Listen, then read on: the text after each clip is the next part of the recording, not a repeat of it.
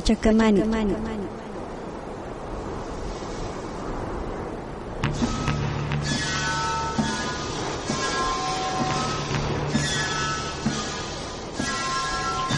Bienvenidos, estimados oyentes.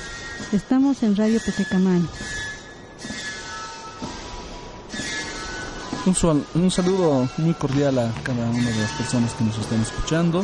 Para nosotros es un gran placer nuevamente saludarles, siguiendo el compromiso del primer programa de esta segunda temporada de Pachacamani. Estamos acá para presentar el siguiente programa, el programa número 2. Y este programa número 2 tiene el título Entre los caminos del bambú y la caña hueca desde la diversidad ecológica, acústica, hasta su uso musical y no musical. Al igual que el anterior programa, previo al inicio de, los, de la descripción de, todos los pormenores que tiene este programa, vamos a empezar escuchando algo de música, pero no sin antes eh, presentar a nuestro invitado especial. Sebastián, por favor, te damos la palabra. ¿Cómo están? Buenas tardes a todos los oyentes mi nombre es Sebastián. Un gusto otra vez estar aquí con ustedes en la radio Pachacamani. Gracias, Sebastián. Bueno, como bien dijo Sebastián, acá estamos Richard Mujica y Gloria Villarruel también.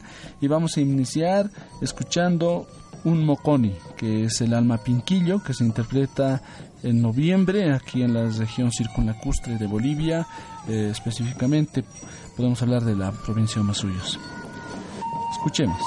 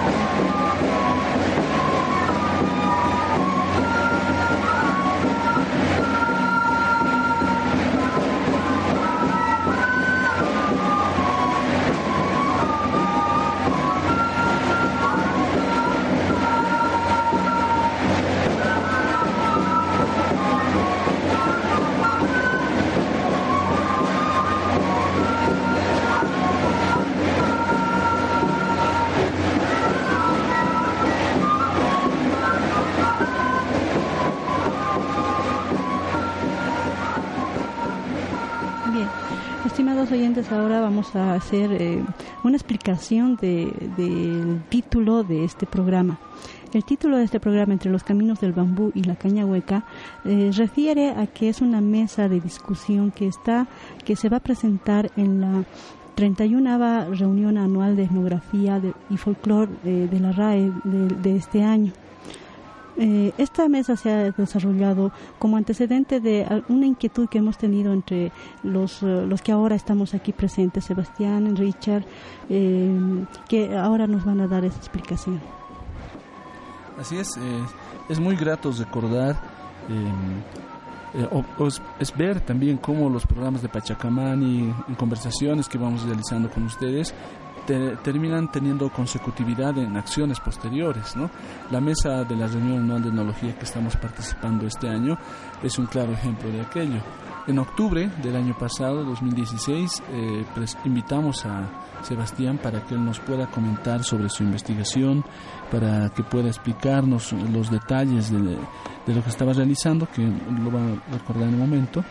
Y pues ahí nació la idea de plantear una continuidad al debate que estamos realizando sobre la relación del cambio climático, los materiales que se utilizan en los instrumentos musicales, ¿no es cierto, Sebastián?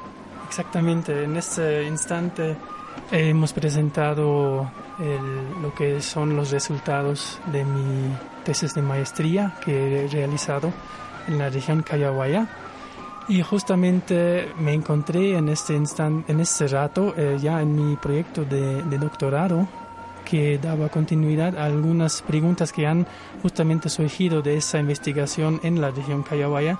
Como ya mencionabas, el tema de, la, de los bambúes, el abastecimiento, la problemática de, de, o la dificultad del abastecimiento del bambú, ¿no? Exactamente. ¿Nos recuerdas el título de la, del programa que tuvimos? Con... El título era Atrayendo y deteniendo Ankari. Eh, cambio musical y climático en la región Cayabaya, exactamente así. Exacto, entonces valga el momento también para invitar a, nuestros radioescuchas a, a volver a escuchar el programa, ¿no? que lo tenemos en el blog también y en iVoox. Entonces, miren, a partir de terminar el programa nos pusimos a comentar, vimos casualmente que justamente este año 2017 eh, que el tema abordado, propuesto por la RAE era eh, los materiales naturales, las maderas, la cestería, como se denomina ahora, pero obviamente no está eh, presente la caña hueca, los bambús. Entonces decíamos, ¿por qué no presentamos una mesa y, y, podemos debatir con la gente, plantear la problemática medioambiental con el impacto musical que implica este, este tema? ¿no, no, Exactamente, entonces fuimos a a desarrollar, hemos desarrollado alguna propuesta para la mesa redonda, hemos ya un poco especificado algunos eh, expositores que podrían participar y en este transcurso del año se ha definido ya la mesa como tal cual está ahorita y cómo se va a desarrollar este 25 de agosto, el viernes, en, en, eh, el MUSEF, ¿no es cierto? en, tal sentido, eh, cabe el momento para hacer extensivo el agradecimiento a, a, las autoridades que dirigen el Museo Nacional de Etnografía y Folklore, eh, la posibilidad también de dar continuidad a la reunión anual de etnología, donde anualmente se, se van debatiendo temas eh, muy importantes en las investigaciones que se vienen realizando. Y bueno, no está por demás de conocer a Varinia Oros, que es la persona, la parte técnica que ha ido eh, permitiendo que nosotros podamos eh, hacer realidad esta intención inicial. Sí, estimados oyentes, tenemos este, esta mesa redonda que se va a realizar el viernes 25 de agosto desde las 3 hasta las 7 de la noche. Pero eh, pero en, en, la mañana se van a realizar otros talleres, ¿verdad, Sebastián?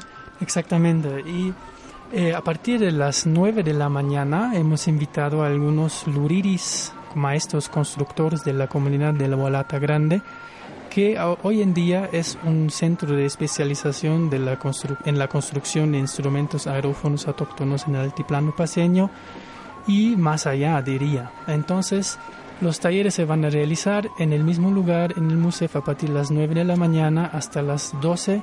Se van a presentar eh, ciertos, varios luriris que van a presentar diferentes familias de instrumentos musicales. Tenemos eh, la construcción de un siku, la construcción de un moseño, una quena, etc. Entonces vamos a tener diferentes familias de instrumentos y diferentes y su correspondiente este especial, o sea, el luriri especializado en esa, en esa familia. Para complementar lo que menciona eh, Sebastián, en nosotros, bueno, en, en, el idioma aymara, luriri se denomina aquella persona que hace.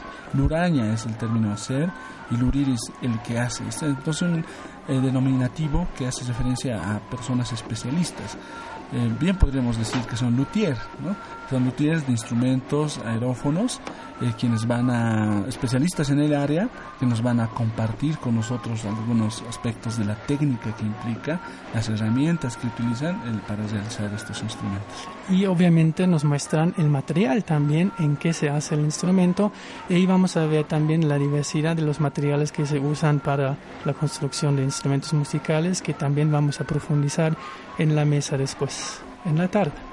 Sí, exactamente. Entonces de ahí es que nace los objetivos del evento, ¿no? Porque eh, la relación que tiene el material con la em, música, con la elaboración, todo el proceso que interfiere hasta llegar a la entonación y dar y dar la interpretación musical y su uso social de esta música eh, nosotros estamos tomando mucho énfasis en el material, en el uso del material, donde se lo encuentra, en qué, qué situación de conservación se encuentra ese material, entonces de ahí es que estamos haciendo esta mesa para hablar específicamente de esto, ¿no? Porque el material implica la elaboración de un tipo de instrumento musical que va a ser usado en, en una sociedad.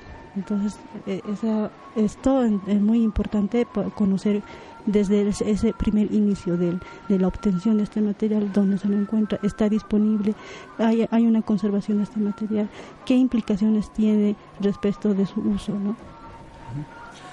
Bueno, el tema central, como ya lo acaba de mencionar, el Gloria viene ahora para ser desarrollado, lo que vamos a hacer en el siguiente bloque, luego de escuchar otra pieza musical. ¿no? Pero antes, eh, me gustaría que menciones, hemos presentado al, al Moconi eh, como primer eh, pieza musical, ¿no? al mapinquillo como conocemos en el sector andino, entonces quisiera, Sebastián, que menciones algo del material. Bien, eh, el material em, se llama en Aymara socosa, ¿no? Y eso exactamente tiene un nudo en el medio y por eso se llama el instrumento también moconi, que es moco en Aymara, nudo y el sufijo ni con nudo. Eh, ahorita em, el moconi tiene dos tamaños.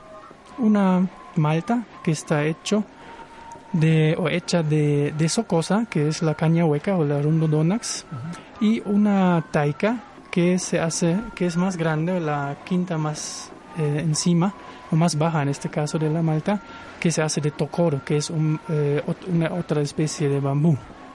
Entonces, sumamente interesante, de hecho, la profundización mismo de la organología musical andina, ver la complementación de dos materiales diferentes en un mismo tipo de, de forma musical en este Una expresión musical. En cambio, en la música que vamos a escuchar ahora, que es de San Ignacio de Mojos de la Amazonía boliviana en el Beni, vamos, eh, la gente hace referencia a la tacuara, ¿no es cierto?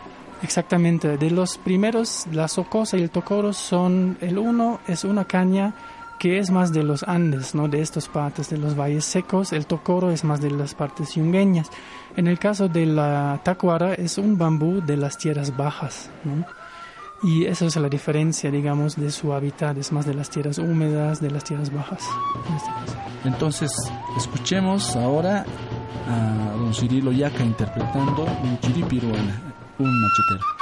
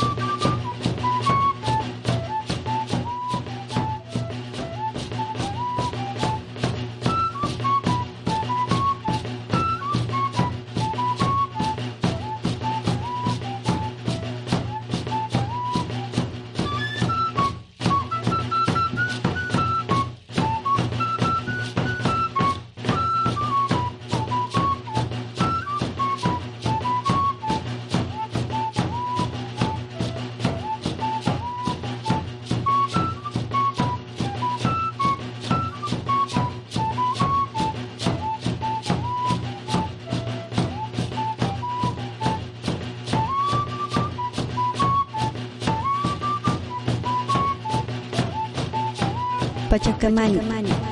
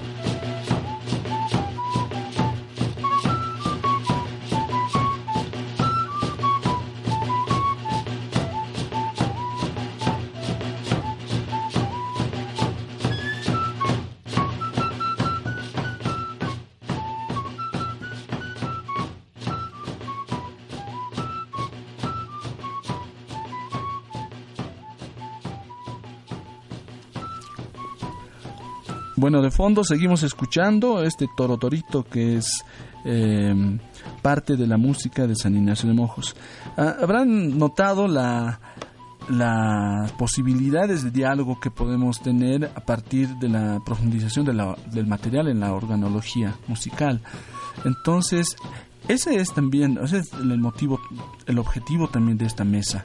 Eh, que nosotros hayamos, tanto con Sebastián como con Pachacamani, eh, iniciado esta idea de debatir, ha hecho que nosotros ahora estemos organizando el evento de una manera coparticipativa entre Pachacamani y la Universidad de Londres, de la cual eh, Sebastián forma parte la relación que nosotros o el aporte que buscamos hacer como Pachacamani es obviamente desde el foco de la cultura, la antropología, ver la importancia de esta relación del ser humano, de las comunidades con el medio ambiente, ¿no? Y de qué manera se relaciona con el uso de ciertos tipos de materiales como es en este caso la cañahueca y los bambúes y también su proyección ¿no? a, las formas de utilización actuales, eh, muy vinculadas hoy en día al mercado musical. ¿no? Bueno, bueno, Sebastián, como parte de la universidad, ¿cuál es el rol un poco como coorganizador de este evento? Em, yo soy, en primer lugar, sociólogo ambiental y ecólogo humano. Vengo más de las ciencias sociales vinculado al estudio del medio ambiente. Entonces aquí tenemos un conjunto, nosotros Pachacamani y la Universidad de, Londres, y justamente vinculando esos temas, ¿no? La cultura desde la antropología tal vez con la ecología y el uso y el, temas medioambientales como ya has mencionado antes, ¿no es cierto, Gloria?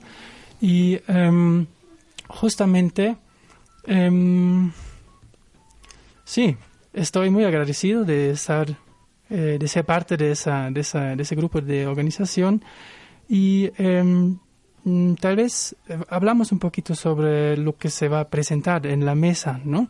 Sí, tenemos, tenemos varios invitados en la mesa, ¿no? Con, los que hemos podido establecer esta organización también.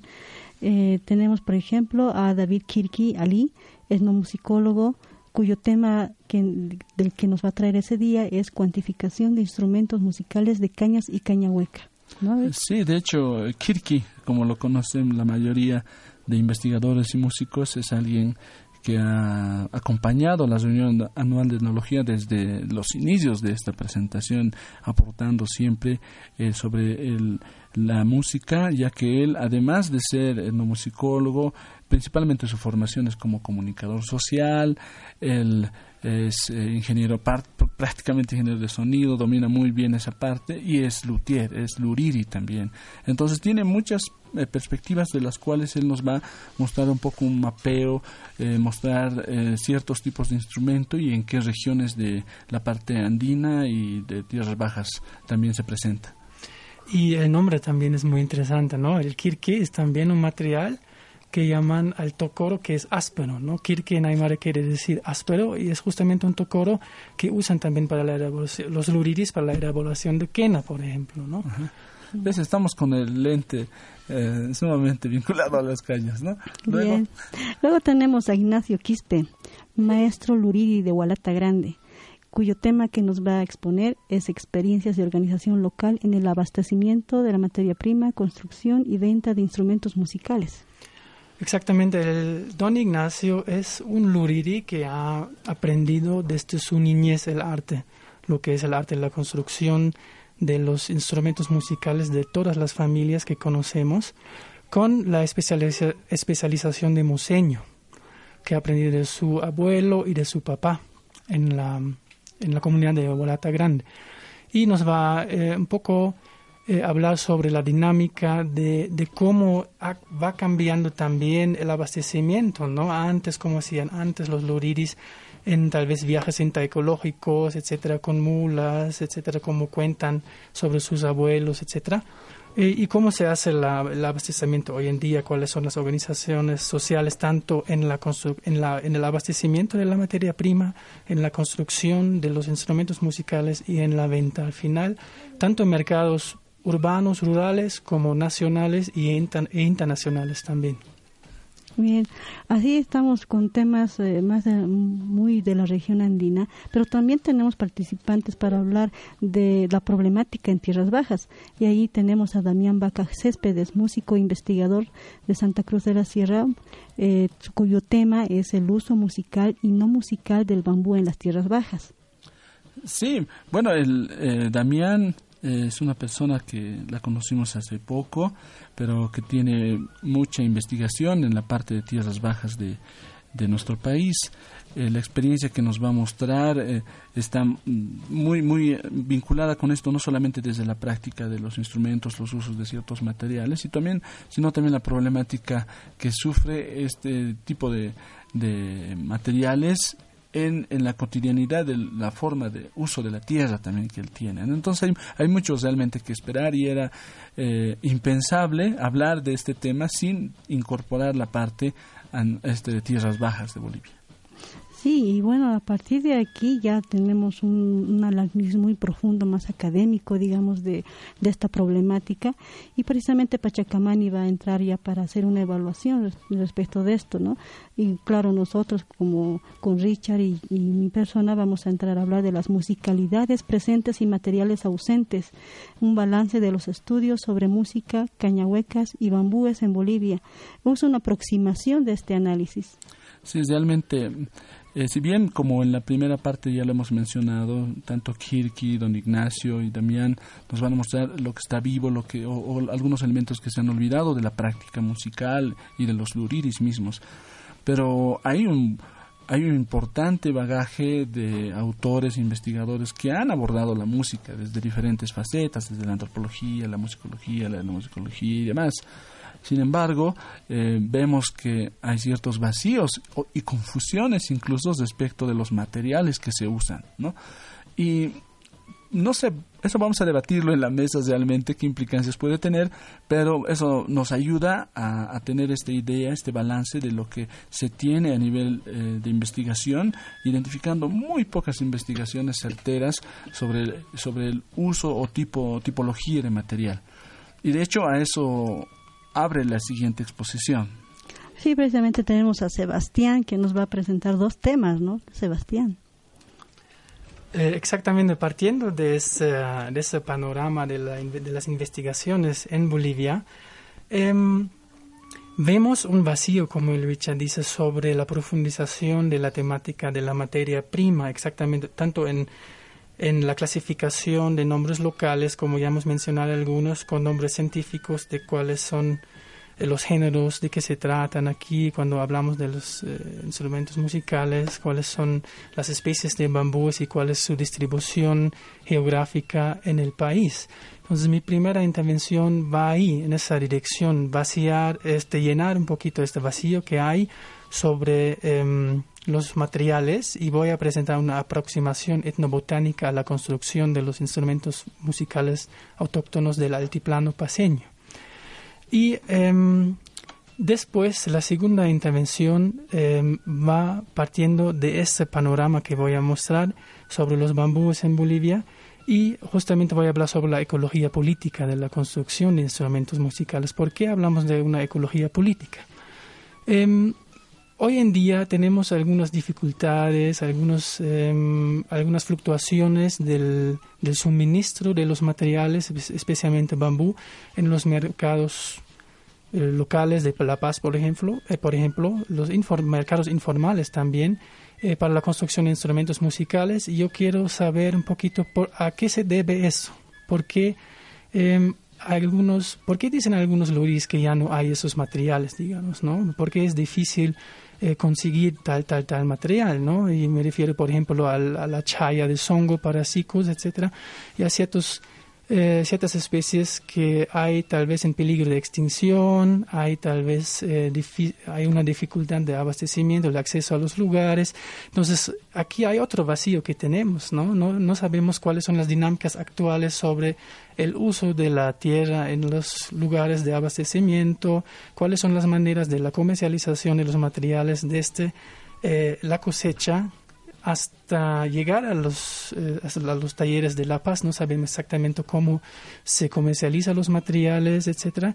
Y en la segunda parte de mi intervención voy a un poquito hablar sobre estas cosas, ¿no? Y con esas dos intervenciones voy a presentar algunos resultados preliminares, digamos, de mi trabajo que estoy realizando en mi proyecto de doctorado, que ya está em, en un año, o sea, ya eh, un año de trabajo. Un año de mi trabajo, digamos, ¿no? Los, resultados preliminares que voy a de, de, hecho, recuerdo muy bien en el proceso de la organización, ¿no, Sebastián?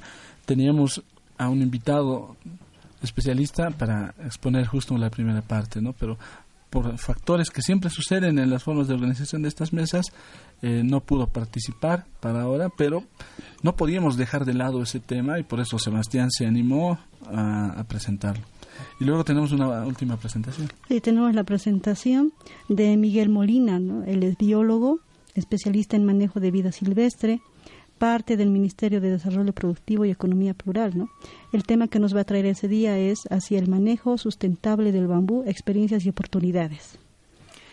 Y eso saliendo de esa ecología política donde vemos dificultades de abastecimiento, donde surgen preguntas de conservación, eh, invitamos a Miguel eh, Molina, que es eh, biólogo especialista en el manejo de vida silvestre, con su intervención que nos va a abrir algunas experiencias sobre el aprovechamiento integral y sostenible del bambú en el Parque Nacional de Cotapata, por ejemplo, pero nos muestra también el marco legal del Estado Plurinacional de Bolivia, cuáles son las oportunidades dentro eh, de ese marco legal ¿no? en Bolivia. Y él, como parte del Ministerio de Desarrollo Productivo, tiene ese vínculo, ¿no? El desarrollo económico tiene que vincularse siempre con un aprovechamiento sustentable en la materia prima, ¿no? Y eso hablamos no solo sobre bambúes, ¿no? Podemos hablar de otras artesanías, digamos, ¿no? La cestería, por ejemplo, o la sastrería, o otros artesanos que tienen tal vez igualito dificultades, ¿no? Para el abastecimiento de sus materias primas, ¿no? De eso, de hecho, sería interesante que en la previa a la conclusión de la de este programa podamos debatir un poco de estas problemáticas, dando estas necesidades y por qué la necesidad de conectar un tema con otro. Pero bueno, obvio, estamos hablando de música, hemos hablado de los de los luriris, de los de los músicos, eh, de lo que dicen los investigadores de los materiales, su impacto ambiental, ecológico y, y alternativas. Pero hay una parte que era sumamente importante, la cual la está complementando Arno Gerard, que después de la mesa redonda, que, que hasta aquí no son los componentes de la mesa redonda, que vamos a trabajar con un debate posterior, eh, ahí entra Arno Gerard, eh, él es eh, nos va a mostrar, eh, debatir un poco sobre la acústica. ¿no? la especialidad de Arnold ya desde las investigaciones que ha hecho en la Universidad Tomás Frías se ha enfocado en ese punto. Y él nos va a mostrar eh, qué implicancia tiene el material, en este caso del bambú de, y de las cañahuecas, en la sonoridad de acústica misma de los instrumentos. ¿no? Bueno, hasta aquí estaríamos en, en este nuevo bloque pasaremos a escuchar otro tipo de música, unos sikus. ¿Qué nos puedes decir de ese instrumento? Em, los sikus de carangas, ¿no es cierto? Exactamente, los sikus son elaborados de una, un bambú, una especie de bambú que se llama chaya, ¿no? Y esa chaya es también un bambú de los de la parte yungueña que em, que se encuentra también en, en un estado de, de, extinción, o por decir, claro, el abastecimiento es difícil de este, de este material también. Vamos a escuchar este tema, Hachasico de Carangas.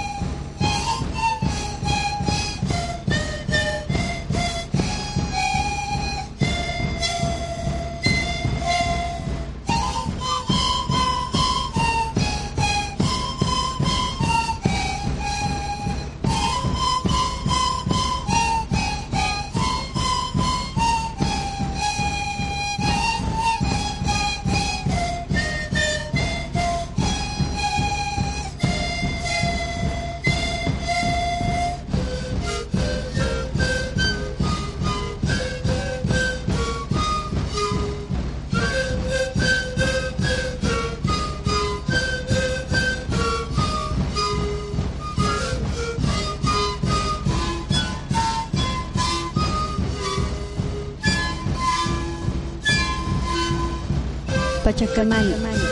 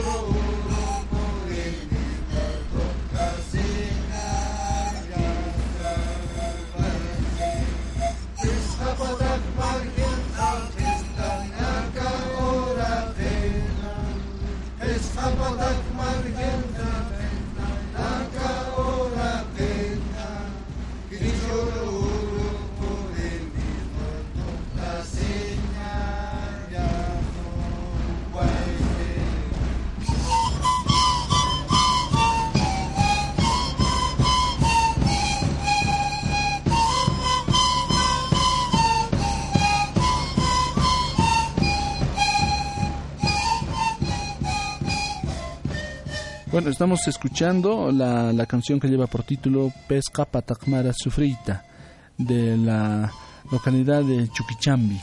Está justamente del área de Carangas, de, Oruro. Este instrumento, eh, si bien es un siku, es una zampoña, eh, presenta una peculiaridad, ¿no? No está, no se interpreta de manera contestada, ¿no? No hay un arca ire, sino es una sola fila donde está dispuesta toda la escala de instrumentos de, perdón, de sonidos en el instrumento musical.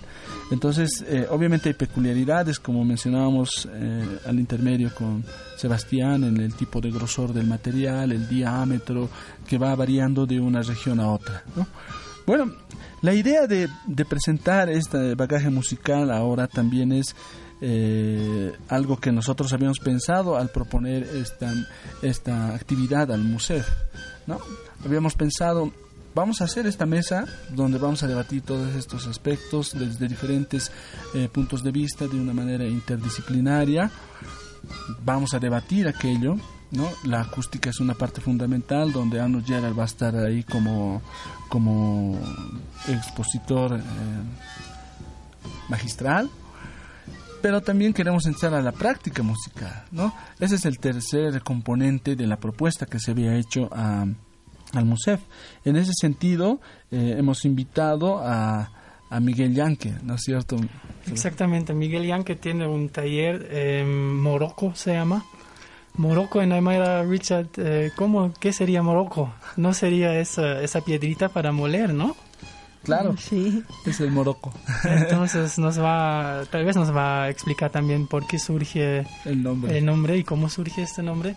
Pero en este caso nos va a eh, exponer eh, tanto instrumentos ¿no? de diferentes materiales y su práctica también. Entonces va, eh, nos va a mostrar lo que es el hachaciclo de carangas que hemos, acabamos de escuchar ahorita. Nos va a mostrar también el moconi que hemos escuchado, el primer temita. Y nos va a mostrar un moseño de Loaiza, en este caso. Sí, es, es interesante cómo se han ido conectando las cosas, porque si bien nosotros habíamos pensado hacer esta ejemplificación musical como parte de la mesa. Eh, era muy grande ¿no? el tiempo y Barinia nos propone del MUSEF que más bien esta interpretación musical sea parte del cierre de la, de la RAE. ¿no? Eh, para quienes eh, no conocen la reunión de etnología que se hace siempre en agosto de cada año, eh, suele tener un concierto para cesar todo el ciclo el viernes en la noche y en este caso se conecta con esta participación y lo que va a hacer el taller Morocco eh, es ejemplificar la música y, también poder apreciarla. Entonces es una motivación también para la gente, ¿no? Que no vaya solamente para escuchar y bailar un rato, sino para eh, afinar un poco el oído y, y, tener en cuenta las peculiaridades que vamos a escuchar ese día. Bueno, pero el, Zeto también se ha, eh, de, hacer esta ejemplificación musical ha, caído también con Pachacamani, ¿no? Ha sido sumamente interesante, si bien nosotros como Pachacamani en la mesa vamos a estar dialogando, debatiendo, pero estamos ahora en ensayos eh, para poder presentar también otro tipo de sonoridades de los bambús. Concretamente con Pachacamani estamos, eh, vamos a presentar solamente dos formas musicales, no, no vamos a ser muy ambiciosos. Vamos a hablar del quenaquena, pero con una diferenciación del quenaquena de Tiwanaku, con un, con un eh, instrumento mucho más grueso, de mayor diámetro, y el quenaquena de eh, Machaca, que es un poco más delgado y ahora se toca con tapa, ¿no? Entonces vamos a intentar eh, hacer em, percibir a la gente esta diferenciación sonora y vamos a tocar el laquita de la provincia Camacho, ¿no? O que es un instrumento, si bien es de Akita, pero hachasiku también, porque se tocan con zampoñas o sikus grandes. Entonces va a haber un poco de todo para escuchar ese día y terminar en una fiesta como se tiene que hacer al hablar de música. Y, y eso es justamente el detalle, ¿no? Siempre hablamos de fiesta cuando hablamos de la música y a veces lamentablemente dejamos el debate como si no tuvieran mucho que ver con las cosas festivas y de la alegría y de la música. Y, eso es lo que queremos llegar plenamente con, la, con el debate de la mesa. Y es lo que vamos a apuntar, ¿no? La música no es algo simplemente decorativo, sino tiene implicancias muy importantes para la práctica de la gente de las comunidades cómo podemos seguir tocando instrumentos musicales, esta música autóctona como la llamamos, si ya no tenemos eh, el bambú, la xocosa, o sea, toda esa gran variedad, ¿no? ¿De qué manera, cuál es el rol de, de no solamente de los investigadores, sino el, rol de las políticas públicas para eso? ¿Se, se contempla, no se contempla? Eh, eso es algunos Sí, exactamente, y hay dinámicas donde ya vemos que eh, aparecen ciclos de, con otros materiales, ¿no? Exactamente. Eh, como es el PVC, por ejemplo, ¿no? En la construcción de quenas profesionales, por ejemplo, usamos también la madera, etcétera. Entonces hay dinámicas alrededor del, del, material, también debido a esa situación que vamos a presentar, ¿no? La dificultad del abastecimiento. Pero también pienso que es muy importante el tema de material para la transmisión de conocimientos, en este caso de los luriris, de los maestros ya mayores a los jóvenes, ¿no? Y eso eh, influye obviamente un, claro, incentivos o eh, incentivas este, más económicas, ¿no? Tienen que vivir de algo, pero también en la, la parte material, ¿no? Y, eso vemos también cuando hablamos con los luriris, ¿no? Muchas veces dicen que nuestros mis hijos mis hijas ya no hacen ese trabajo etcétera no es debido también a esa, esa situación con los materiales no entonces un una transmisión, eh, digamos, de los conocimientos está vinculada netamente al, desarrollo económico integral, digamos, sustentar una visión económica, pero también eh, se basa mucho en la conservación de la, de la materia prima, ¿no? Un manejo sostenible. Un manejo sostenible, digamos, en este caso, ¿no? Sí, estamos hablando de las transformaciones que se están dando a lo largo de estos de estos de, décadas, años que están sucediéndose, tanto a nivel medioambiental como también en el uso de ciertos materiales para la elaboración de instrumentos musicales, que instrumentos musicales están relacionados a una práctica musical que tiene que ver con una forma social y cultural, ¿no? Eh, ya que si se cambia el material eh, que se que comúnmente se utiliza para cierta interpretación musical que tiene que ver con un uso específico, digamos, ritual. Entonces, eh, estaremos también cambiando, si cambiamos el material, estaremos también cambiando esta eh, relación eh, social con lo ritual. ¿Qué, ¿Qué, es lo que va a suceder no de aquí a unos años más si, si no conservamos este material, si no desarrollamos nuevas políticas para su preservación? y, la misma práctica ¿no? de, los luriris, de, poder ellos transmitir esos conocimientos, su herencia a otras generaciones. Eh, Gloria toca un punto también sumamente importante, ¿no? Es, queremos aclarar que aquí no, buscamos ser románticos, ¿no? Y como algunos piensan, ¿no? Hablar de esta relación ritual, son respetar los sentidos que tienen, eh, en este caso las expresiones musicales, eh, para la gente, ¿no? Que, que ha sido, que ahora paulatinamente quizá ya nos está tocando o tomando en cuenta en esa misma manera, pero apuntaríamos a debatir la necesidad de este equilibrio justamente, ¿no? Respetamos la, la, necesidad económica, que es algo que es necesario como un medio, medio de sustento de vida de los luriris y de muchas otras personas que solamente son comerciantes, pero también respetamos el sentido de la ritualidad que tiene un instrumento mismo, ¿no? Eh, no sé, ¿en qué sentido eh, podemos hacer un ritual a la lluvia tocando eh, dejando de tocar una socosa y, en lugar de eso un instrumento hecho de plástico, ¿no? O sea, ¿qué implicancias puede tener culturales en la ritualidad misma para la gente? Y aquí tocas también un tema muy importante, ¿no? Eh, cuando hablamos de la base económica tanto de los luriris o los lugareños donde crece el material, eh, es muy importante ver su perspectiva, ¿no? Vemos, por ejemplo, en las yumas de La Paz que hay una producción de, de coca, por ejemplo, ¿no? que está reemplazando la vegetación natural, donde yo puedo ver desde su perspectiva de los cocaleros también una necesidad económica hasta cierto punto, ¿no? Piensan en su futuro, piensan en sus hijos, piensan en, en, su comunidad, en su región, etcétera, ¿no? Pero eh, vale la pena preguntar siempre, hasta cierto punto tenemos que llegar ¿no? con una visión económica eh, más, ¿dónde queremos llegar, digamos? ¿no? Si queremos tener una visión más extractivista, ¿no? económicamente, desarrollista, extractivista, o queremos em, tener más una, una visión del desarrollo sustentable, tal vez, ¿no? sobre estos puntos. Y es que el debate ¿no? entre, entre el el sustento económico de una familia que tiene todo el derecho de poder mantener a, su a su familia eh, choca no con, con, esta otra parte que es de la sociedad de, de, de, una de una materia que implica una vida social una vida cultural pero a la vez todo esto está inmerso también en un ambiente de desarrollismo en donde las políticas del estado no funcionan no, no se dan no, no se generan entonces creo que no solamente la música, sino muchos aspectos de la vida cultural están en esta situación. Claro que sí, solo que nosotros como siempre queremos ser un poco eh, incisivos, es que se suele decir que la música desde un punto de vista sumamente eh, ajeno, ¿no? es eh, una actividad lúdica, ¿no? De divertimiento, de ocio, dicen en el internet la música, ¿no?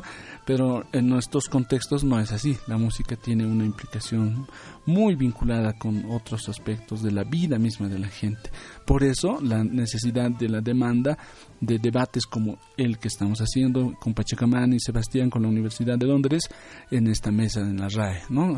Tomar más de manera integral, más compleja la situación y, y cuestionar a los investigadores, a las normativas, qué tipo de manejo de tierra está haciendo y todo aquello. Miren, estamos intentando, ahora hemos hecho un, un juego, un ensayo de debate que lo vamos a vamos a continuar el día 25 de agosto de este mes eh, junto a ustedes, a todos quienes están escuchando y a nuestros invitados. ¿no? Vamos a tener una diversidad de enfoques y veamos a qué puntos podemos eh, concluir y de qué manera puede dar continuidad a futuro.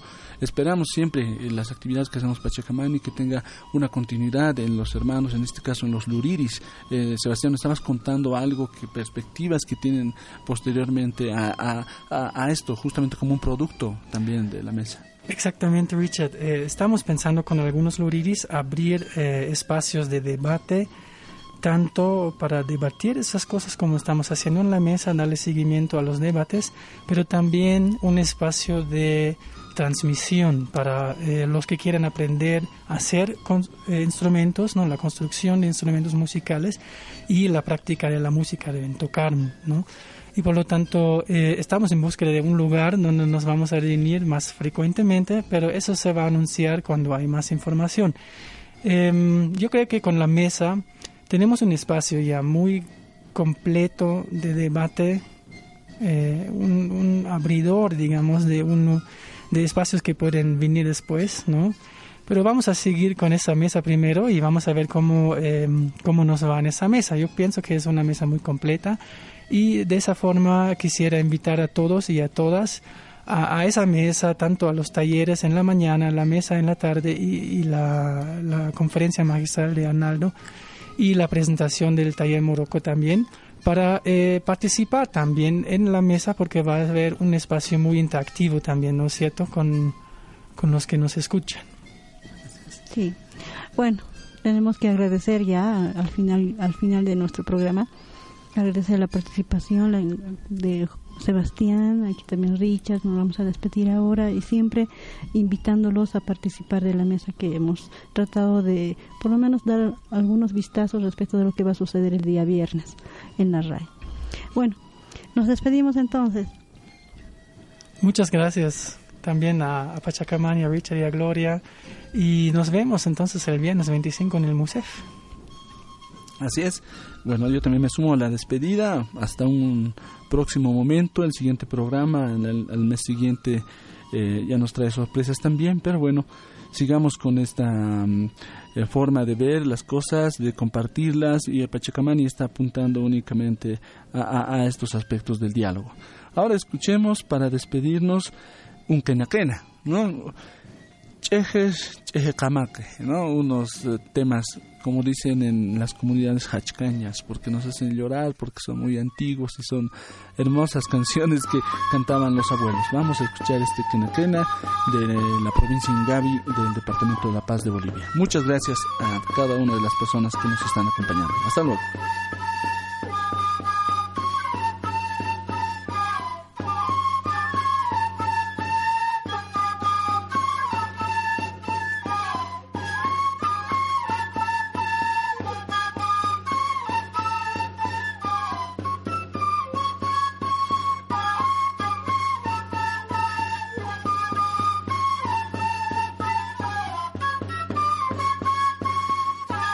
Pachacamani.